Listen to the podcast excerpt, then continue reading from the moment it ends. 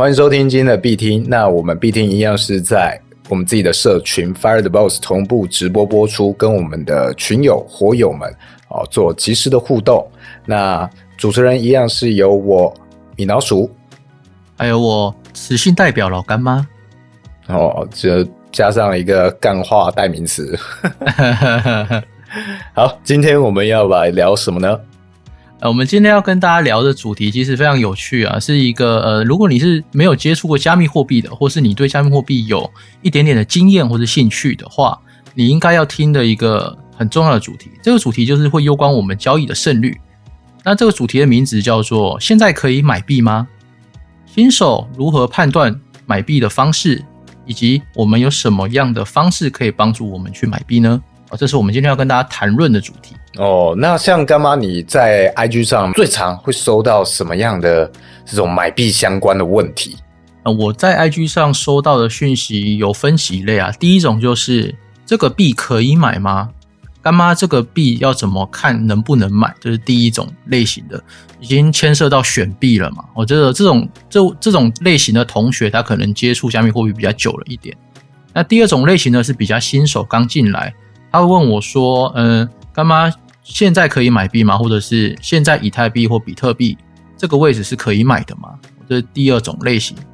那第三种类型的人是说，呃，我完全不懂，我想入门，但是我看了你们的文章，我也不知道怎么做，可以怎么办呢？因为我不敢进入加密货币这个市场，它是一个。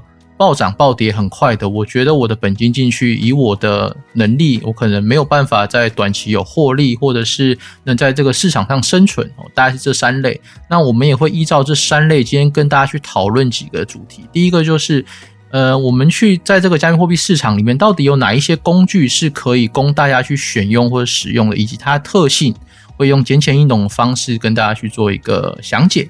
啊，第二种就是我们新手可以怎么去判断一个基础的？我们进场的时候，它到底是属于一个相对高点还是相对低点？我有一些小方法可以教给大家。啊，第三个就是，那我们可以使用哪一些协助我们避险，然后又可以去做赚钱、轻松获利的方法？这是我们今天要讨论第三个主题。最后一个就是会带大家使用某个呃很大的交易所，目前排名世界第二的加密货币交易所 FTX。这个交易所，它目前有提供一个年化八趴的质押，我们会在节目中跟大家讲解这个质押到底要怎么质押，要怎么做。那你需要准备哪一些事前的工作，都会在今天的节目跟大家说明。呃，那我觉得我今天先在开场的时候，先扮演一个比较新手，因为刚好昨天社群里面有人提了一个问题啊，我觉得我就直接来问干妈。现在可以买 Soul 吗？因为我觉得它现在好像不贵，我可以买 Soul 币吗？其实，呃，其实市场是这样子，它其实没有一个高点或低点。假设现在 Soul 它这个 SOL 这个币，它的币价是一百块好了。那从不同的人来看这件事情呢，大家去分析的角度都会不同。啊，例如我我会觉得现在是属于中短期的一个高点，因为很多人都去买这个 SOL 这个币去玩最近很夯的 GameFi 跑步嘛，跑步币这个这个 GameFi 游戏金融。那在这种短期，它就会达到一个比较高的一个币价，因为大家大家都需要这一个 SOL 这个币去去买这个跑鞋。哦，那在这种市场有供需的时候，它就会涨。那今天它相辅相成的就是如果。近期这一个跑步币，它处于开始死亡螺旋的往下，币价一直掉的时候，它相对也会去影响这个 SOL。所以在目前的市场行情来说，我会说，呃，可能短期间内先不要，因为现在有有一些项目是带着它起来的，并不是它真实的一个币价的价值。所以，所以其实我们去谈论加密货币里的泡沫是什么？哦，不管是以前的什么郁金香泡沫，还是很多的金融事件，哦，这些泡沫其实就是当今天币价涨得非常的多，它已经脱离它原本应该要有的价值，这个叫做泡沫。好，那回到 SOL 这个币来看，它因为它现在它可能起涨之前是八十块，那因为这个 GameFi 哦，这个小币这个跑步币，因为它带动了这个经济的需求，那导致。SOL 这个币往上走到一百块，哦，那你可能会觉得哦可以进场，因为现在好像它很夯，然后很多人都都进场去买 SOL 了。可是这时候我想问，就是那我们这些买在三四十块、五六十块的人，是不是可以割你一波？当你的钱去买了 SOL 这个币，把你的 SOL 币又跑去呃拿去买跑步鞋这一个 GameFi 的一个金融产品 NFT 嘛？你买了之后，等于是你的钱就被锁住了，你是没有逃离的机会的哦。哦，这个时候我身为一个大户或是一个庄家，我手上有一堆的 SOLB，，我这个时候只要把它卖掉，你们全部都不要想出场，因为你们的币已经换成跑步币了。那相对他们两个是联动的。那今天在这个生态里面，SOLB 会因为这个跑步币受到影响嘛？因为市场有需求。那今天这个跑步币没有那么多人需要了，或者是 SOL 这个币，它今天从一百块跌回八十块，跌回它原本该有的价值。那这时候是不是它也会连带的去影响到跑步币的崩跌？那这样就会变成一个死亡螺螺旋。所以，所以在这种情况下，如果你是用中短期来看，我会觉得现在不是一个很好的买点。但是如果你你以长期来看，觉得哎，SOL 这个币是 F T X FTX 这个交易所爆炸头，它后面的一个生态系，它开发的一个 DeFi 的去中心化金融服务，那你觉得它后市是看涨的？三五年后它或许币价是五百块、六百块，那现在是可以买的。所以我们还是要回到我们的心态啊。如果你觉得你自己是做一个中短期交易的人的话，或是来投机的人的话，那这一种高风险高报酬嘛，因为你看从八十块涨到一百块，你可以赚赚超过二十趴，那你相对的也可以跌二十趴。但是如果以你长期来看，你身为一个价值投资者，你在今天一百块也好，八十块也好，你买入了，它未来涨到五百块、六百块，其实你的获利还是有五六倍啊！哦，所以这时候要看我们自己是属于哪一种的交易者。所以很大程度上还是我们要先对这个项目。要足有足够的了解，然后知道自己到底在买什么，而不是说，哎，今天别人，呃，告诉你，so 它在一个低点，so 现在便宜，然后你就买了。是，但你自己也没有一个预期，到底这个什么时间你要出掉，什么时候是你预期的这个出货点啊？或者它现在是为什么呈现这个价格，未来会怎么走？这些都毫无头绪的话，那当这个东西。一有波动的时候，你就很容易会直接脱手。而且还有另外一个重点，就是很多的投资新手没有的一个观念。然后这个观念其实非常的简单。今天要进行投资的话，最重要的事情其实就是我们资产的安全性嘛。哦，这是第一个。第二个就是我们的资产应该如何有效的去分配，让它同时可以赚钱，同时又可以去避险。哦，假设我们今天都是小资主，我们身上只有五万块台币。好，那我们今天去玩跑步鞋，它它一双鞋要多少钱啊？我记得是九 SOL 是吗？差不多最便宜应该是十 SO 吧，所以大概一千左右，一千 U，一千美金哦，所以是台币快三万块，对，台币两万两万九左右，因为现在台币贬值，嗯，对，啊，所以要你要花你只有五万块的扣打，你今天要玩这个高风险的游戏金融项目，那你把。五万块里面超过六七成的资金，就是两万九千块，全部投入这个市场去玩某一个项目。在你今天完全不知道这是什么的情况下，你把很大的一个仓位全部压在这个小项目，这是第一个非常高风险的。好，那我们进阶一点，我们要怎么避免这这件事情发生呢？假设今天跑步币你就是很信任它，未来它是看好的，但是它短期下跌，你不想要让自己亏损，这时候可以怎么办？老鼠你会怎么办？啊，我想我只有五万块，我要投入跑步币。嗯，那我想一下，我真的要投入的话，那我的想法是，我会投入它立刻可以开始回收的阶段。OK 啊，就是在 GameFi 里面，我们会想要从便宜的开始玩嘛，就是比较小的投入资本，然后慢慢去复利。是。那如果我今天把一个时间。当成它最大的风险，就是我出估它也许没有办法撑那么长的时间，也许我觉得它已经红了太过头了，而且已经红一阵子，我没有在早期进场，那我会想，我今天进场的配置我就要尽量完善一点，可以直接开始产出，最好是能够减少我的回本周期。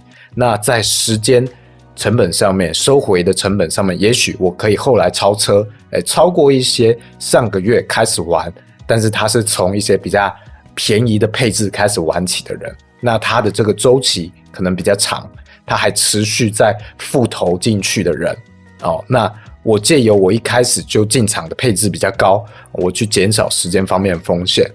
这个是其中一种方式，另外一种方式，也许我就把它佛系当成是一种减肥的呃原动力。那 OK，我啊，那至少如果是今天这个币价暴跌了，那我就继续跑，至少我获得一个利润回馈是，也许我体脂最后减了五趴。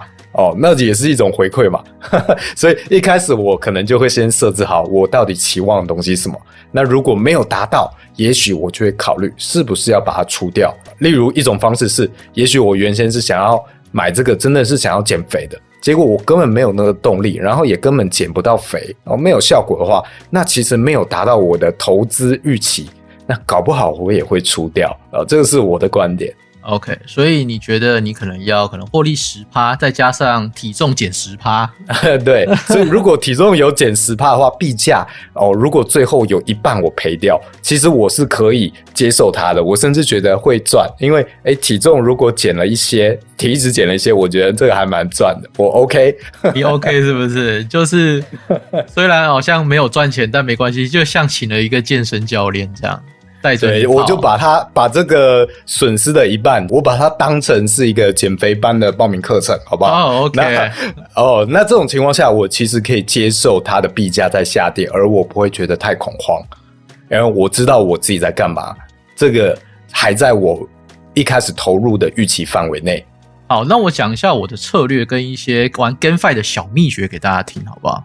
这个这个东西其实就是第一个分仓策略嘛。好，这个分仓策略刚刚讲过，如果币价下跌个二十趴好了，你不想让自己承受这个浮动的亏损，然后割肉出场的话，那你倒不如在投入资金之前，你要先做一件事情哦，你要先预化你的投资份额。假设今天五万块你买一双鞋是差不多花三万块左右，那剩下的两万块，你可以在跑步币下跌的时候，把这个跑步币跑步币给买回来。上涨时候你再卖掉嘛，但这有一个风险啊，就是如果它继续下跌，那你就会等于是五万块本金都亏损，这是我们要知道的。那也有另外一种方式，就是今天跑步币下跌，连带带动 SOL 的需求降低的时候怎么办？我们可以抄底我们的 SOL 这个币嘛，哦，用你刚才的两万块去买这个比较主流一点的币，去做一个避险的一个对冲，那这样就可以可可以。多少去减轻你在 GameFi 上的损失，这是要分享给大家的一个策略。好，那另外一个东西，其实是我去年玩了很多 GameFi，那这些游戏金融，其实你会发现，为什么散户，为什么小资族都会被割？哦，刚好我们近期我们社群有办辩论比赛了，然后这个小资族是否值得我们投入？哦，这个是我们最近辩论比赛的题目。那我这边也爆雷一下，就是我的看法，好不好？我的看法，为什么小资族他会比较不适合玩 GameFi 呢？因为其实 GameFi 里面他会做一种心理轨迹哦。假设你今天最便宜的鞋子是三万块台币好了，那你的回本周期或许是四十天啊，这是第一种的鞋子。第二种的鞋子就是你要花六万块台币。但是你回本天数变三十五天。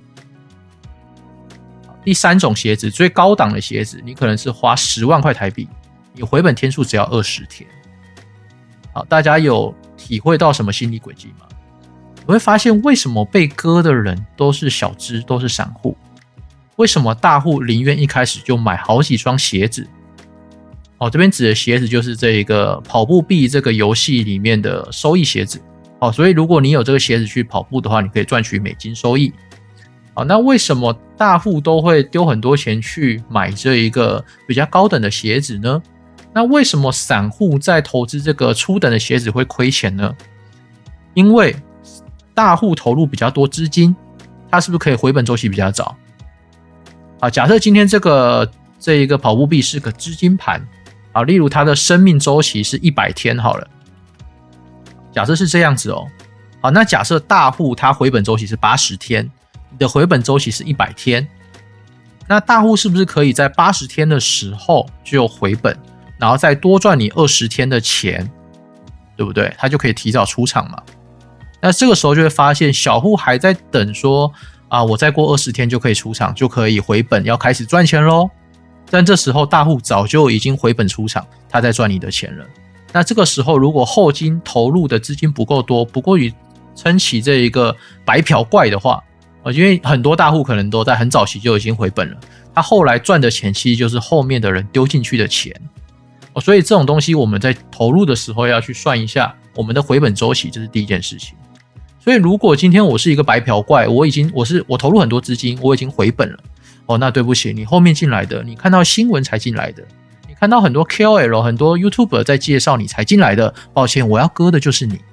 这个是我们在玩 GameFi 的一个轨迹，项目方的轨迹，同时也是你懂得操作的人可以去赚这些韭菜钱的一种方法。所以我们在玩 GameFi 的时候，第一个越低的成本才是你应该要做的事情。如果它已经涨很高的话，其实你的相对风险非常高。第二个就是你要去精算说，那你现在处于一个中高风险，那你要怎么样去降低你的风险？就是你要去投入你的资金，要让变大，让你跟其他人的回本周期变得不一样。他可能要十天回本，你只要五天。那这样五天之后，你就可以赚到那一个十天回本人的钱。我这个前提是在这个整个资金游戏崩掉的情况了。那具体像这个跑步币，它可以呃维持多久？这个热度可以维持多久？其实我觉得不超过三个月。虽然我们是一个直播节目，我们录的东西都会被记录起来嘛。但是依我过去的了解，所有的 GameFi 或者 NFT 或者是加密货币的一些热潮，没有一个项目，没有一个赛道，它可以超过三个月，都是轮流涨跌的。像前三个月就是 NFT 嘛，从去年的一呃去年十一月到今年的快二月左右，其实从十月到二月了，哈，这一段这三个月里面，其实呃 NFT 涨很多，但是从一月过后，一月十三、十四号过后，交易量暴跌了八十趴。哦，没有流动性的情况下，大家买到的都是 JPG，这是我们要知道的。那再过来回到三月之后，市场有太多的资金，它没有出口，它想要投资，但很多小散他不想去买主流币，因为主流币的暴涨暴跌的幅度比较低，玩起来不爽。那我宁愿去开合约嘛。那开合约做单又没有什么成效，那不然我去玩 GameFi 好了。于是这个时候，所有的钱，大部分的钱就很容易跑到现在的热点，也就是跑步币上面。所以跑步币并不是因为它它的经济模型或者它的整个项目非常的神，而是因为我们市场的资金它需要一个出口投资的出口，所以大家因为有这个需求而，把钱丢到这个跑步币。像跑步币的话，我觉得它本身已经算是一种相对成功的 GameFi 了。我觉得算是有出圈一点，让这个币圈以外的人他都有一种。呃，formal 跟风的效应，让他想要进来。那同时，它结合现实生活中，你要去跑步，你才能够赚取这个币，它有比较大的阻力。那同时又有一点游戏性，因为这件事情，你也许可以结合让自己变得更健康，或者是减肥的一种预期心理。所以，它跟很多的东西、很多的想象绑定在一起。这种时候，它也许。可以维持住，还有它的这个热度。但我们刚刚讲这个三个月的周期是讲的热度啦，因为像这个跑步币，它其实从去年就发了嘛，但是是在大概三月的时候才爆发，哦，才冲上去。那这个热度能够维持多久，那就看我们未来再继续关注哦。但是我们看过过去，像去年大概最成功的这个 GameFi。可以算算是 Axie 吧，对哦，Axie 它也是一个游戏性跟你要投入的时间都比较多。如果我们把跑步币跟它来比较的话，哎，其实它有蛮多类似的地方，哎，都是它属于一种回本周期比较长哦，但是你需要花的时间，生活中可能绑定的东西比较多，你需要花很多时间去投入哦，那。但它的这个机制啊比较复杂，它有机会活得比较久，但是这个热度不见得维持的久。它有可能过了这个热度之后不死，但可能也活得没有像现在这么风光这个是我们大概的看法。就是说，可能交易量下降很多，就变成一滩死水嘛，就可能是这个板道、这个赛道的一个熊市，这是要去注意的。好，那回到我们的主题，今天还今天还是要跟大家聊聊，那新手可以怎么判断？老鼠，你有没有什么判断买币的点位的一个方法可以分享给大家？嗯，如果是以 GameFi 来讲的话，像现在跑步币，我也处于一个 formal 期。哇，因为因为我很想减肥，我也想给自己一个动力哦。当然，这是一个邪门歪道的动力，但我觉得今天你一个 GameFi 能够成功触起我这样的一个动力，让我去运动才能够赚钱的话，绑在一起，我觉得是一个还蛮高明的一种行销定位。哦，好，但是如果我能够冷静下来，我能够忍住的话，我会等看这个热度，这一波热度过去之后，它。可能有机会会暴跌啊！这个热度过去，这个早期的进场者他们在抛售之后，币价暴跌。那我去观察看看，这个项目方还有没有持续很多的更新，去调整他们新的平衡，试着去救起他们这个产业。那如果哎，它整个币价暴跌了九十趴以后，它还持续这样子去不断更新，试着去优化调整他们整个系统。那我就觉得这时候进场的话，它的风险相对来说会低一点哦。OK，啊，这个是我的判断方式。我刚刚看了一下我的肚子，我也买双鞋好了。开个玩笑，我来讲一下，如果像刚才讲的，老鼠说到持续优化这件事，或者社群持续建设哦。其实，如果是我去做他们的，我会想办法把这个经济模型再加入一一种外部正合的一个经济效益。像呃，它有定位嘛，对不对？它像是发行 App，那我们 App 可以跟 Apple Watch 做联动啊，或者是我们可以设计一个跑步币，一个很潮的一个表嘛。我同时发行一个 SOL 链上的一个跑步币的 NFT。哦，那你持有这个 NFT。可以到可能全世界的一些门市去实体兑换这一个限定的 NFT 手表，它是一个虚实整合。那这些外部收入可以做什么呢？这些外部收入是不是就可以拿来去分润给那些跑步币的可能有成就的一些人？因为有成就系统会去让一些有有成就爱好收集者或想要去百百分之百去完成它嘛？啊，例如我说，呃，例如我今天。有这个表，它的限定的 NFT，它的奖励就是说你要达成某个成就，或者是你买了这一个手表之后，它会开启成就系统哦。那你必须要可能一年内跑的几公里啊，跑过大山大海，然后类似这种啊，还不能走啊，就是在就是要去过很多地方的意思哦。如果你有这种成就系统，结合一些 Google Map 或者是一些踏查的这一种，我觉得会是一个好玩，而且是可以增加效益、外部正合的。甚至你可以学 Pokemon Go，你可以贩卖一些飞行道具，或者是像撒樱花这种哦。你撒了樱花，在这个地方的其他跑者，他就会有一个 social fight。你可以找一个跑者哦，你们两个一起撒樱花，你跟他一起跑这一段可能海岸线哦，非常的浪漫。同时，你们两个的资金收益又变多，所以这些都是可以去做思考跟可以持续优化的。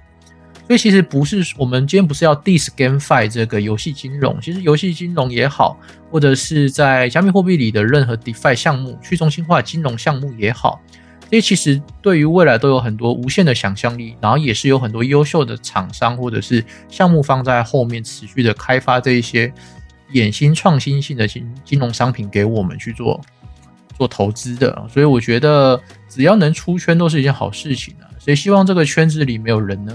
对啊，如果我们能今天借由一些游戏，那像是跑步币，它已经上了这个 Apple Store，像这种一般的 App，那其实一般人比较有机会真正透过这个游戏进入到币圈，甚至他整个币圈就只碰这个游戏，那也是一种踏入币圈的行为。没错，当然这些东西都能够为我们币圈的人跟其他。非币圈的人创造一种交流性，那个都是非常非常大的帮助。是，当然我相信很多听众刚刚应该会很傻眼吧？啊，一个投资商品，游戏金融竟然可以四十天回本，我要跟你说，游戏金融里面四十天回本其实是算慢的哦，算很长的，算非常非常的差了哦。我们去年呃，我跟老鼠还有其他的当初甜点部的一些赖社群的会员们在玩 GameFi 的时候，我们有玩过最短周期回本的是三个小时哦，我就是投钱进去，然后去抽卡抽了某张 NFT，抽到之后三个小时回本啊，从第三个小时开始我就开始在割韭菜。有这种，但这种就是碰运气啦，这个不是每个人都可以这样玩。所以，如果你今天看到一个 KOL 或者 YouTuber 跟你说哇，几个小时以内回本，结果你看他是他是抽到这个特卡，或者我们讲游戏里面的 SSR 的这种卡片，哇，那那个根本没有参考价值，就等于是你抽到了一个非常稀有的东西，然后你卖掉之后说哇，你回本了，这个根本没有参考价值，没办法复制嘛。所以这个也是一个参考依据啦，让你可以看破这些哦人的话术。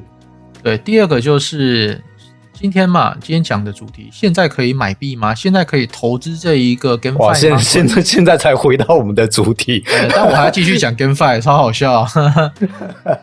我再讲个呃小事情好不好？就是你会看到 YouTube 说一天赚多少钱。然后，或者是你听过我讲过，我那时候一天领多少美金啊？有些人可能知道。好，那那例如这个样子，你看我一天赚可能台币台币三五万块，哇，一天赚台币三五万块，你的话，你的梦想就是，那我是不是进场了，我丢钱就可以一天三五万块？那很很抱歉，我要告诉你的是，那一些 KOL，那一些 YouTuber，他可能早就进去玩了一个月。持续的复投复利，让自己的每天产量变大，所以他可能当初是从一天可能赚五千块到一万块，到一个月之后赚了一天五万块才拍影片告诉你，哦，他可能是这样子的一个操作。第二个就是我们在买币或者是在买 NFT，还有这一些 GameFi 的东西，其实在币圈里很仰赖一个叫 Alpha Leak 这一个术语。Alpha Leak 是什么意思？有点像是股市里的内线交易，你可以想象成。如果你在 NFT 社群里，你的 NFT 社群的创办人或者是一个项目方 KOL，他可以去跟这些厂商拿到业配，可以去拿到一些早期优势，知道他何时要上市，那是不是你就可以掌握到这个内线交易？你因为你知道他什么时候上市，你知道他什么时候要进行出出募、私募、公募这些时间，那你都知道的话，你的胜率绝对比别人高，因为你可以在第一时间就买。那后面进场的人，或是等到后面 YouTube 拍片你才进场的人，很抱歉，我们就是要割你。哦，就是这是整个在加密货币市场里面会有的一个很常见的现象啊。所以我们在这个圈子都叫做你很常有一句话，就是人赚不到认知之外的钱。哦，所以你如果在这个市场里面，你的认知你没有这些阿法利克，没有这些内线交易的的消息。你没有在某个社群里掌握第一手的资讯的话，哦，你只仰赖看 YouTube 的影片，你很容易，真的很容易会被割。所以，如果今天你是有幸听到我们的听众，我们要做的第一件事情就是不要去看 YouTube 推的项目，这非常的重要，因为等他推的时候都是非常热度非常高的时候。那在人声鼎沸之时，其实就是一些早期的利益者，他要套你利的时候了，这是非常风险非常非常高的。所以今天教的第一个简单的简单的判断方法，不要去看 YouTube 播的影片。我讲的是带项目了啊，例如某个 YouTube 他可能会说哦，阿 s 这个项目很赚钱，或某个项目很赚钱哦。那你看到这个的时候，如果你是新手哦，就是不要去碰，因为它很容易会赔钱。要不然就是你等这个东西热度过了，它暴跌之后，然后你再看看，哎，也许它还持续在更新，有不错的呃调整。那你在考虑是不是在这个低点的时候，也许可以投资一些小仓位，这也是另一种的思维。那再来谈下一个，哎，我们来简单介绍一下我们加密货币市场里有哪一些工具，好吧？一些一些投资型的产品啊。好啊，OK，我简单讲五个东西给大家。哦，有五种类型，主要分成五种类型，这也是我建议新手在。加入这个加密货币市场里，你必须要先有一个全盘的认知。当你知道每一种的投资型产品它的特性、它的风险、它的获利是怎么获利的，这些你都知道也清楚的话，你才有办法在这个市场赚钱。那如果你你都不知道这市场有什么工具，那我我觉得这件事情对于投资来说是风险非常非常大的一件事。这边我先来考考我们在 Fireboss 这个社群里的火友，你们有听过加密货币市场里有哪一些工具吗？哦，任何工具你都可以写出来，任何常用或有名的工具都可以。你有在使用的工具都可以。OK，我我想商品好了，我讲投资型商品好了。有有人讲到放贷哈，没错，放贷是其中一个投资型商品。你渴望说永续合约，这也是。OK，活存、质押、期限套利、网格机器人、质押。就基本上就大概是大类别，大概是这些啦。那我简单跟大家做一下介绍，说这几种加密货币里常见的投资型商品，它到底是在干嘛？像第一个，我们来介绍风险最低的，好不好？风险最低的就是稳定币的质押以及放贷。那稳定币的质押是什么意思呢？我们知道加密货币市场里很常会有暴涨跟暴跌，哦，这是我们作为新手很怕去触碰的。还有我们作为一个可能从股市过来的会比较怕那种一天跌二十趴、三十趴，然后又暴涨的这样子，这种心情会握现货握得非常的动荡不安的。哦，那你可以试试看这一个稳定币的一个质押。哦，这个稳定币的质押是什么意思呢？就是你你只要把某一种稳定型的货币、稳定型的加密货币放在某个交易所，或者是某个去中心化的合约里面。你就可以去赚到这一个稳稳健的一个收入。其实你等同是把这个钱借给别人啦，这是其实道理是一样的。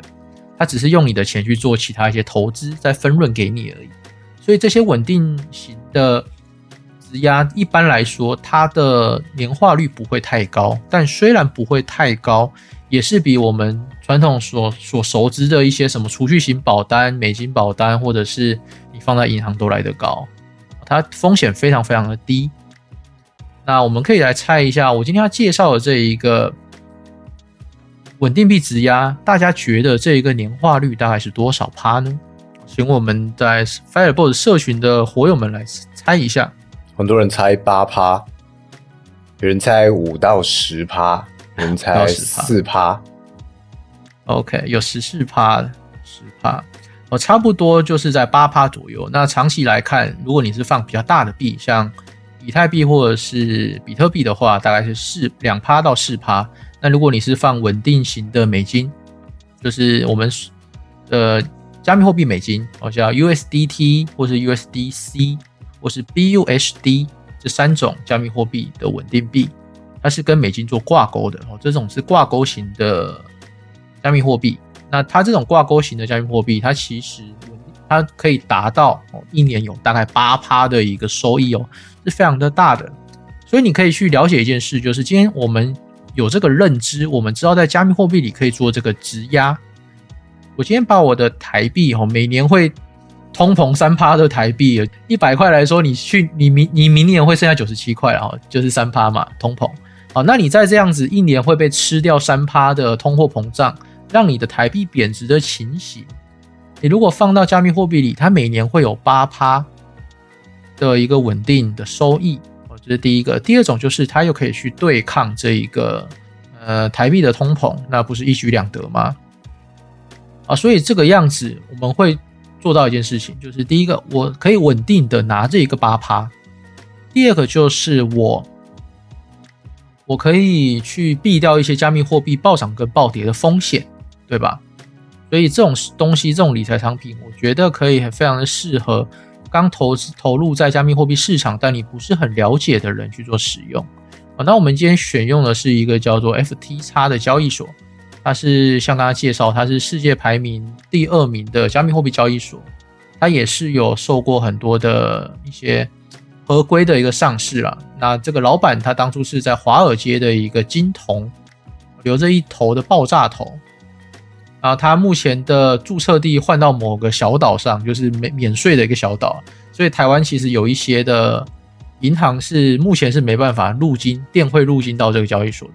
那你可以使用的方法就是，你可以先注册台湾合规的一个加密货币交易所，哦，可能是 S 这个王牌交易所，或者是 Max 这个交易所。哦，那这两个交易所你注册完之后，你把你的台币变成 USDT 这种稳定币，变成稳定币之后，把它转存到这一个 FTX 提供的一个活存的一个 App，哦，你只要在 App 上打 FTX 就可以下载了。那如果你今天打 FTX 这个 App，你下载之后，你发现有两种，一种是 FTX，另外一种是 FTX Pro。哦，那你要下载哪一个呢？你要下载的是 FTX。FTX 这一个 App 是拿来做活期质押的。哦，那另外一个 FTX Pro 就是专门来做专业交易的。那如果你不想做任何的交易，你只需要下载这一个 FTX，然后把你刚刚在台湾的 Max 这一个加密货币交易所里。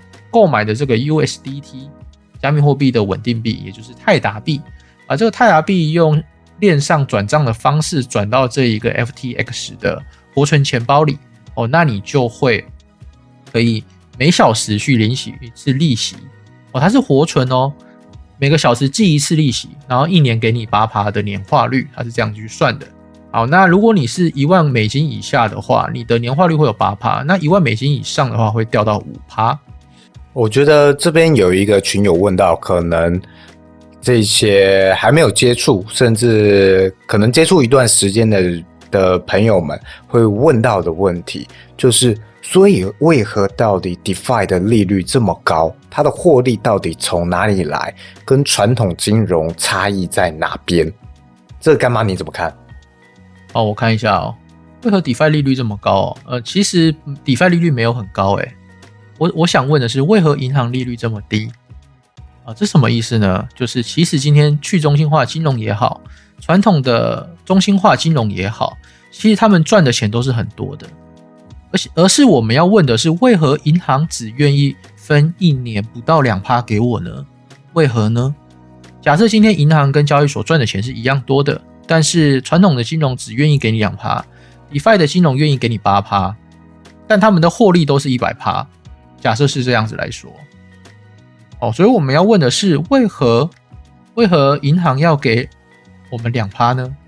哦，所以所以这其实有一个地方可以去思考的，就是加密货币并不是说很多一些很高利哈，看起来很不可思议，其实并不是，而是我们被奴役习惯了，我们觉得说传统金融两趴，这边怎么可能八趴？其实真的不是这个样子。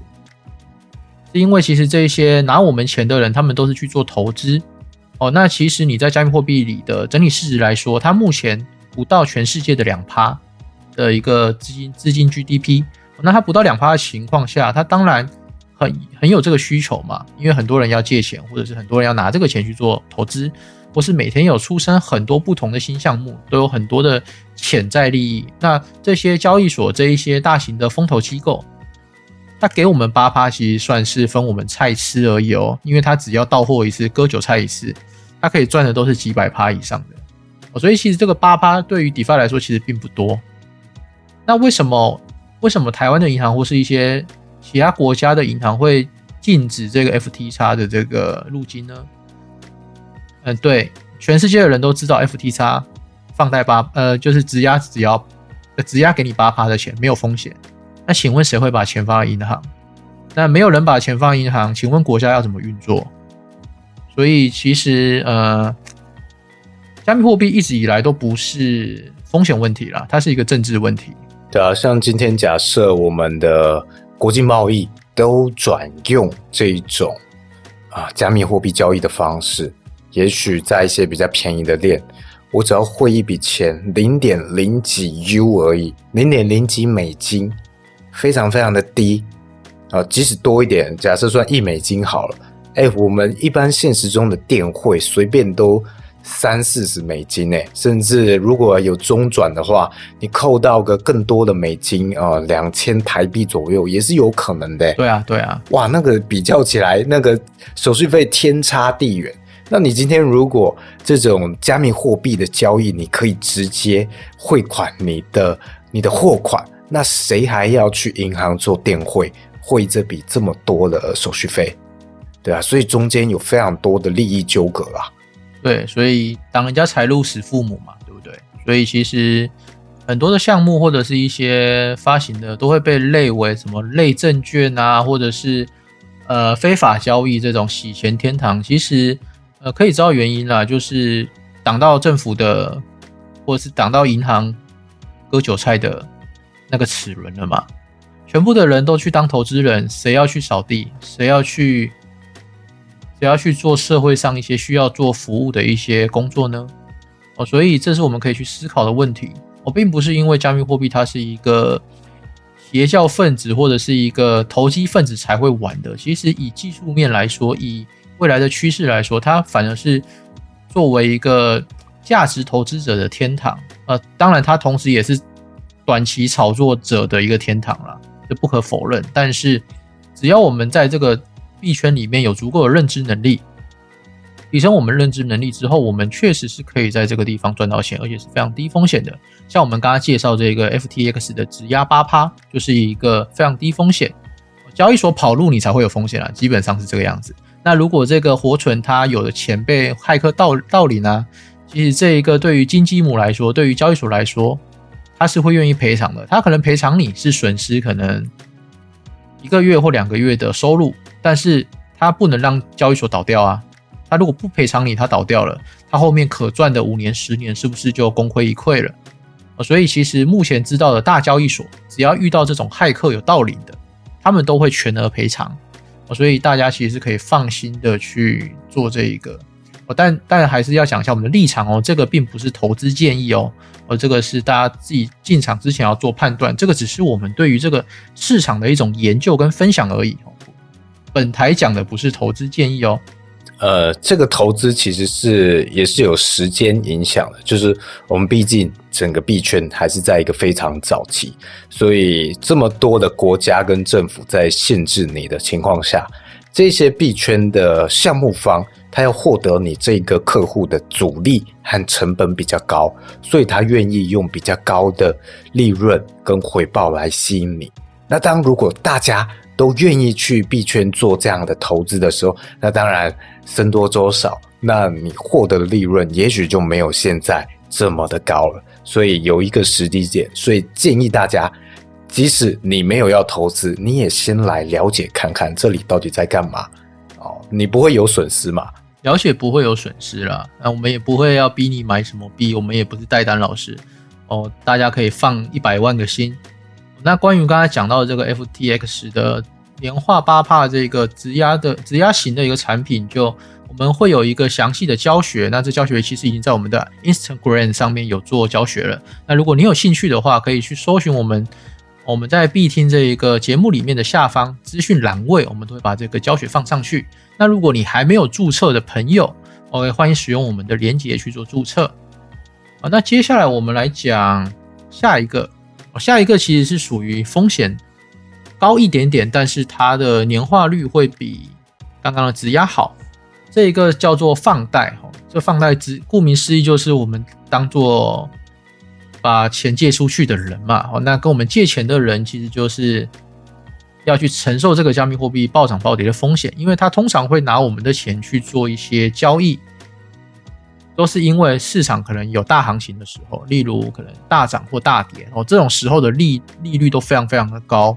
像我有看过，呃，在市场暴跌的时候，我只要借出我的美金给别人哦，哦，那个一小时利率是有八十几趴的年化率的哦，然后他借押呃借款时间是一百二十天哦，所以这一百二十天里，他只要晚晚还我一天，我都会凹到他的钱。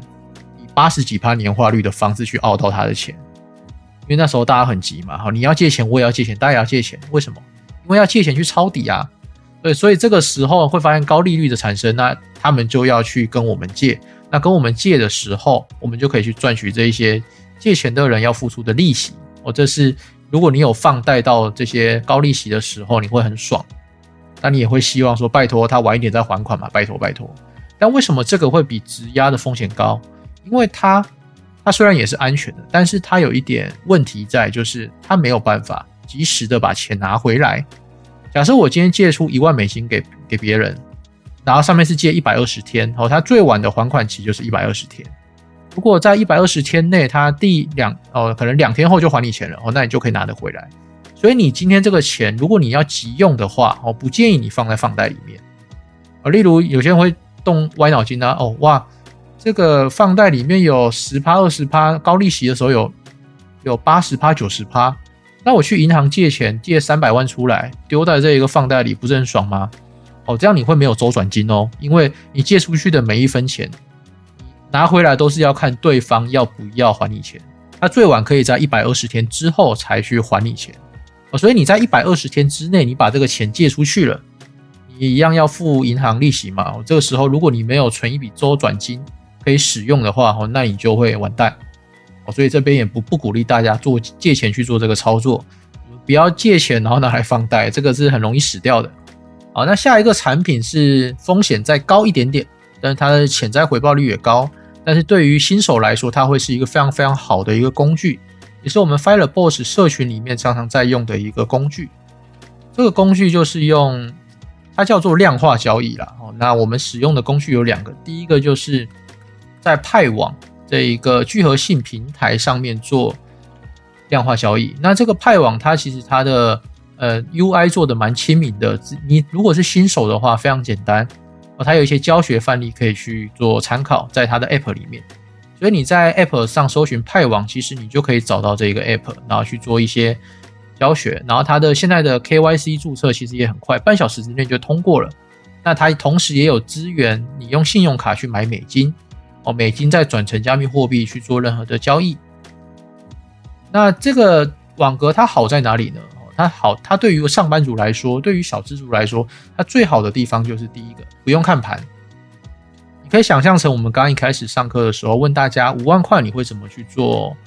你会怎么去买币哦？这件事情，假设你今天有五万块台币，你要做这个派网的量化交易机器人，它会依照你设定的参数，把你这五万块分成可能是五十等份，或是一百等份到一百五十等份，类似这个样子。哦，他把你的资金分成了不同的等份之后，当今天币价下跌，他就会帮你买入一点点；上涨时就帮你卖出一点点。所以这个时候，你的这个网格啊，它就会有一个比较良、相对良好的一个抗风险能力、抗跌能力。那如果你今天在这个网格你刷了可能十趴的利润，网格利润的话，那是不是代表今天币价下跌十趴，你是没有亏钱的？因为你已经刷了十趴的网格利润嘛，这是一个简单的数学。那今天我们来幻想一下，假设我把这个网格交易单放了一年、两年。它的网格利润已经达到一百趴了，那不就代表我们本金都拿回来了吗？你是不是就获得了一台免费的美金矿机呢？今天只要在参数内，它自自动的帮你低买或高卖，那这样子你已经没有本钱的压力了嘛？它今天就算它币价暴跌九成，你也不会亏钱，因为你的本金早就回来了。所以使用网格的人，他要注意的第一件事情就是。哦，你要知道，网格就是一个低买跟高卖的一个原理，所以当今天币价下跌的时候，我们不要去慌。当今天它越跌，你越买，这时候其实你的潜在的优势跟获利是越大的。今天如果它一直涨，单边上涨哦，例如我在以太币三千的时候，三千美金的时候开了一张单，它从此没有再低于三千，从此就是在三千一、三千二一路涨到六千、七千、八千。这时候你的持仓成本其实是会变成三千以上哦，因为你会变成高买高高卖哦。你在三千以上的时候会买入，然后在三千，例如三千一买入，三千二卖出，例如这个样子，那它就会让你的平均持仓成本变高。所以其实对于量化交易网格来说，它越下跌，其实我们应该越开心，因为我们在意的并不是那一个浮动的币价亏损，我们要在意的是。它究竟能在这一段期间，能不能帮我去刷更多的网格利润，让我这一单的交易是有更好的抗风险能力的？这个是使用网格上的一种一种思维的谬误了。很多人都看到开完网格往下跌，他就哭了，或者是怎么一开就跌哦，就不要担心。但是不要担心的前提是你要开的是主流币哦。如果新手去碰一些小币，哎，很多小币的历史都是暴暴涨之后跌了九成就不会再上去了。哦，那你就被套的死死的。那如果我帮新手问一下，这样的网格，我用最保守、最保守的方式，啊，像这种天地单开比较大的区间，我一年的年化报酬，我可以预估大概有多少的收益？一年来看嘛，对，呃，天地单历史的经历大概经验啦，我大概会有十五到二十趴的一个网格利润，再包含它的浮动盈亏。那去年有开单的，可能从五万五万八或者是六万这种高点开到现在今年三月的，哦，它大概就会是一个呈现没赚也没赔的情况，因为因为现在币价是有下跌嘛，那你的网格是不是有有赚一些二十趴？那它可能就会对冲掉了。但是对冲掉代表什么？只要涨回原位，你就赚二十趴嘛。所以我们在开网格时候要注意的一个就是，我开的点位到底是不是相对高点啊？所以其实网格的获利要好，其实第一个啦，就是你开的点位要是非常的低点哦，这是任何的，不管是你持有现货，还是你今天是用网格去做交易，其实这种正向的、看涨的、长期看涨的东西，就是你当。成本越低的时候，你的潜在获利就越大。那其实同一个参数啊，你在以太币等于三千的时候开，跟以太币等于两千的时候开，它刷出来的网格利润也会不同，这是我们要去注意的。所以，如果是新手来说，什么时候可以开网格呢？我的建议是我们不要急，要当一个耐心的猎人。当你发现市场出现那种很多合约、永续合约爆仓啦，或者是加密货币的新闻都告诉你说。加密货币要死掉了，我们要强力打压加密货币，我们要监管加密货币。哦，类似这种利空的新闻出现的时候，才是我们开单的时候。当今天新闻告诉你哦，年底上看十万美金比特币一颗，告诉你说，呃，以太币要涨了，以太币现在要更新到二点零 POS，是一个利好消息哦。我看到这种新闻的时候，就不是我们要去开单的时机哦，所以我们其实要去开单，要去买币。并不是只有币价这个地方可以去做参考，我们也可以去参考新闻媒体哦，这是我们一个非常有力的武器。好，接下来再讲下一个，简单介绍一下 DeFi 跟 NFT 的一些完呃一些简介好了，好不好？我们这一集到这里，很快的带过，尽量把它压在一个小时左右。OK，好，好，没有问题。呃，像我们接下来介绍这两个东西，其实是同一个东西里衍生的哈。一个叫做去中心化金融，就是 DeFi；另外一个就是我们的 NFT，那 Fungible Token，就是我们知道可能很多人在说，呃，炒作啦，或者是你买到一张图好好笑，类似这种东西，它其实都是在去中心化金融诞生的一种商品。那去中心化金融上面其实有很多可以做的事情，像刚才讲到的 GameFi 就是在去中心化金融上做的哦，还有刚刚的放呃，其实。链上金融有一种东西叫做贷中贷、循环贷，你可以在这个平台上借钱，然后再去做放贷，哦，和它可以做这样的功能，所以非常的好玩了。但是那个需要数对数学比较敏感的人去做这个精算，那它也有一些潜在的风险，像是这个平台安不安全啊，会不会被骇客攻击，或者是它的智能合约有没有写到有些漏洞，又或者是我们在做这个循环贷、贷中贷的时候。你有没有资金是可以供你出场的哦？因为它这种做跨链的一种交易手段哦，它的链上必须要有资金让你可以出场。如果今天跨链的桥是没有资金的，那你今天是在里面赚再多的钱都没办法去赚出来哦，这是大家要注意的。那其实还有很多像是 social file 这种社交金融啦，还有一些纯粹质押一些矿币，我们在加密货币市场里买一些。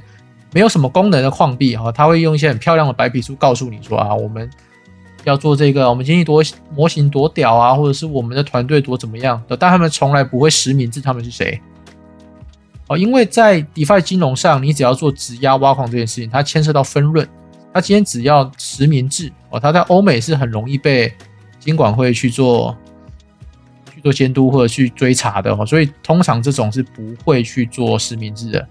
但是你要把钱放在非实名制的人写的一个合约里面，然后这个风险就比较大。所以今天的主题我们也是不希望大家在新手期去碰 DeFi 这个项目。那 NFT 也是，NFT 其实有一个现象哦，一百趴的人啊，就是一百个人哦去买一个 NFT，假设是一百张，你会发现大多数的挂单量可能是十趴到二十趴。我们以十趴来讲好了，一百张 NFT 有十张会拿来挂单。要做一个利价差的一个套利嘛，哦，好，那这一百张里只有十张去做挂单出售，那这十张去做挂单出售里，又可能有一半以上的人，甚至是九成的人是亏钱赔肉赔亏钱割肉出场的。哦，假如他今天买张 NFT 是花一颗以太币，那可能他要割肉的时候，可能剩下零点一颗以太币，他就亏了零点九颗。那里面只有谁赚得到钱呢？哦，里面可能只有这有挂单里面的人的十趴赚得到钱。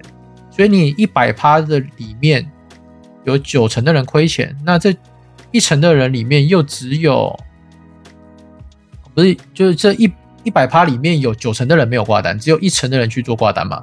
那这一层里面又只有一成的人去做挂单，而且是有获利的。那你可想而知，这一百个人里面只有一个人有赚到钱哦，这是一个非常可怕的东西。所以奉奉劝大家，现在已经不是。加密货币市场里买 NFT 用来做一个 flip 哦，赚这个价差的一个热潮了。现在不像去年的十一月，你买什么项目都赚，因为那个时候非常多的热钱进来。那现在就是你买什么基本上都是破发，破除它当初卖你的价格。例如你买的时候是一颗美一颗以太币，它现在都跌到一颗以太币以下，这个叫做破发。所以这个也是风险非常高的一个投资型商品。这我们可以在后续。再看看它的一些变化。那如果你对 NFT 有兴趣的话，也欢迎听听看我们必听这个节目里面的前几集，有一些我们对 NFT 的想象，以及现在是 NFT 熊市，应该怎么去应对呢？对，没错，我们这一集上半场大概就是讲到这里。那如果你是对于参与我们的直播互动，想要及时问我们问题，或者是在我们上下半场的录音之间想要啊去询问我们哦，那都可以借由我们在这个 podcast 详细资讯这边的呃栏位啊，去点击我们的超连接。然后去看一下我们的相关社群，例如 IG 或者我们的 Discord，然后来加入哦，跟我们做互动。每周四的晚上九点，我们都会在我们的社群里面做直播，可以来参与我们。那这个主要就是我们上半场的内容。如果喜欢我们内容的话，也可以给予我们啊评论留言、评论留言或者是按赞。啊，或者是分享给你身边想要了解币圈相关资讯的人，那这个就是上半场的内容。如果你是我们直播的听众，我们就稍待一下，我们下半场继续录音。如果你是我 Podcast 的听众，那我们就在下一集见。大致是这样，谢谢大家，拜拜。